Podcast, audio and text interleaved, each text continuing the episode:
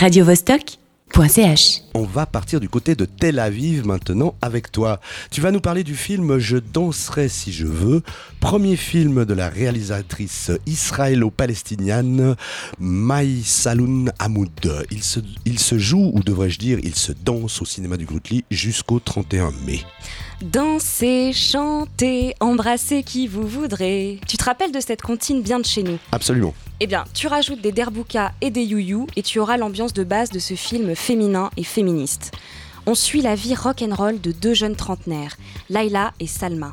Elles vivent en coloc. L'une est avocate hyper stylée et sexy, l'autre barmaid, pardon, lesbienne, DJ électro à 16 heures. Indépendantes et sûres d'elles, on les voit enchaîner journées de boulot, sessions shopping et soirées bien arrosées dans les bars, avec les lendemains gueule de bois. Rien de bien original, me diras-tu. Sauf qu'elles sont arabes israéliennes dans un pays où 75% de la population est juive. Le film montre le regard de cette société sur elles. On leur fait bien comprendre qu'elles ne sont pas totalement intégrées, qu'elles restent différentes.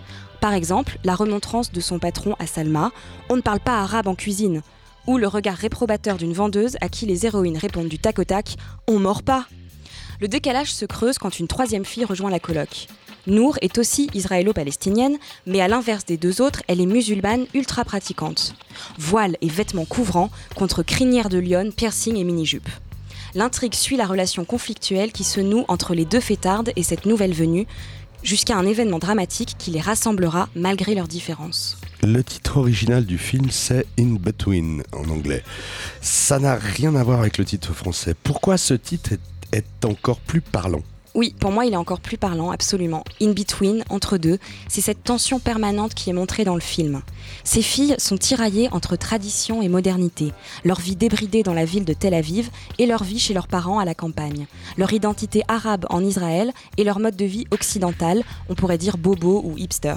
D'ailleurs, à un moment, le petit ami de Laila lui balance un cinglant Tu te crois en Europe? Mais on n'est pas en Europe ici. Et en effet, il leur faut beaucoup de courage pour assumer qui elles sont. Elles risquent gros là-bas.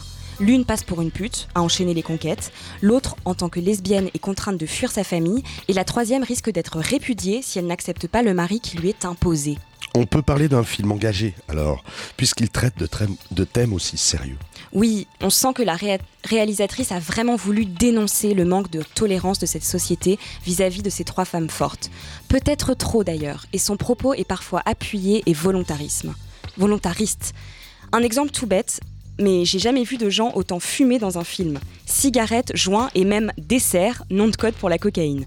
À chaque plan, Laila et Salma ont toujours une clope au bec ou un verre à la main. Et c'est un peu too much.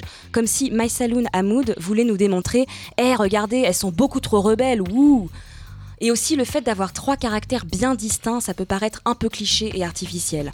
On a la sexy mangeuse d'hommes, la lesbienne rigolote un peu roots et la prude psychorigide. Ça donne lieu à des scènes marrantes mais un peu attendues. Laila et Salma organisent des fêtes à la coloc et Nour, bah, elle est choquée et elle range maladivement les bouteilles d'alcool. Elle s'enferme dans sa chambre pour réviser et prier. Mais au final, tu conseilles quand même d'aller voir ce film Oui, bien sûr, car malgré ces petites maladresses qui sont souvent l'apanage des premiers films, Je danserai si je veux a le mérite de montrer ces situations du point de vue des femmes et des minorités. Donc c'est important. Et je trouve ça assez malin d'avoir situé l'action dans le microcosme d'une colocation.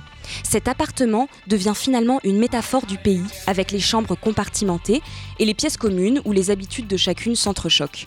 On sourit souvent et on pleure aussi. Enfin moi j'avoue que j'ai eu les larmes aux yeux sur une scène très émouvante où Laila et Salma viennent en aide à Nour.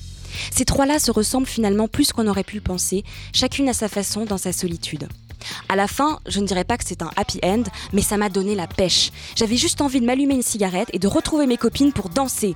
Pas sur une comptine pour enfants, non, plutôt de sauter en l'air en criant à tous ces machos Girls, just wanna have fun. radiovostok.ch